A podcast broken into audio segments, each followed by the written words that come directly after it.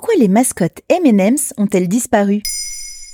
Merci d'avoir posé la question. On s'y est toutes et tous attachés, que ce soit pour leur goût ou leurs personnages drôles qu'on voit dans les publicités avant la séance de ciné, les M&M's. Mais nos mascottes préférées en 2022 ont disparu. Enquête sur cette étrange affaire. D'où viennent les M&M's? L'américain Frank Mars crée la société de chocolaterie et confiserie Mars Incorporated en 1911. Dans les années 30, son fils, Forrest Mars, alors en études à l'étranger, côtoie des soldats qui exercent pendant la guerre civile espagnole. Tous ont à la main des petites boules de chocolat enrobées de sucre en guise d'enca. Le produit est pratique, transportable jusqu'au front. Le jeune entrepreneur décide alors de s'associer avec Bruce Murray, le fils du célèbre chocolatier de l'époque, Hershey, pour créer les désormais célèbres confiseries M&M's. Le nom est directement issu des initiales des deux fondateurs, Mars et Murray's, bien sûr.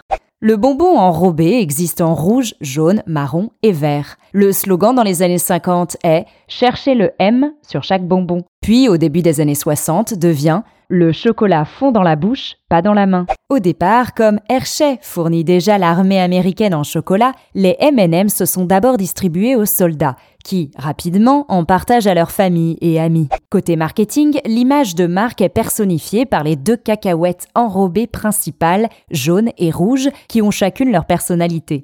Un succès. Les ventes de M&M's décollent. Si haut qu'en 1981, c'est le premier bonbon à aller dans l'espace. La navette Columbia embarque avec elle les sacrées confiseries à disposition pour les astronautes.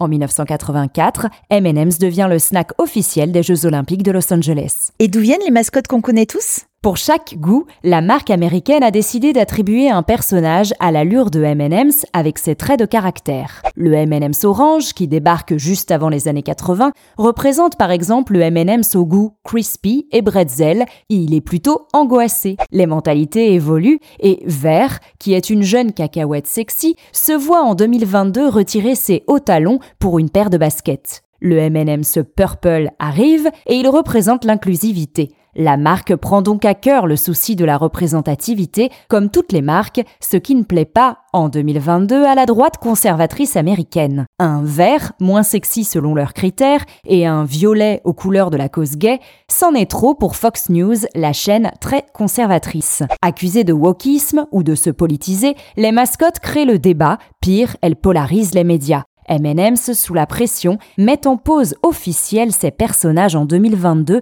et les fait remplacer par la comédienne et humoriste Maya Rudolph, accessoirement démocrate. Mais alors les mascottes ont disparu à tout jamais? Pas de panique, c'était juste un énorme coup marketing, un classique de la part de l'une des meilleures marques au monde. Le jour du Super Bowl 2023, une publicité M&M's est diffusée. Tous les personnages réapparaissent dans une conférence de presse intitulée We Are Back. Véritable pied de nez aux conservateurs, la marque aura donc tenu plusieurs mois avant de refaire le buzz sur les réseaux et devant près de 100 millions de téléspectateurs.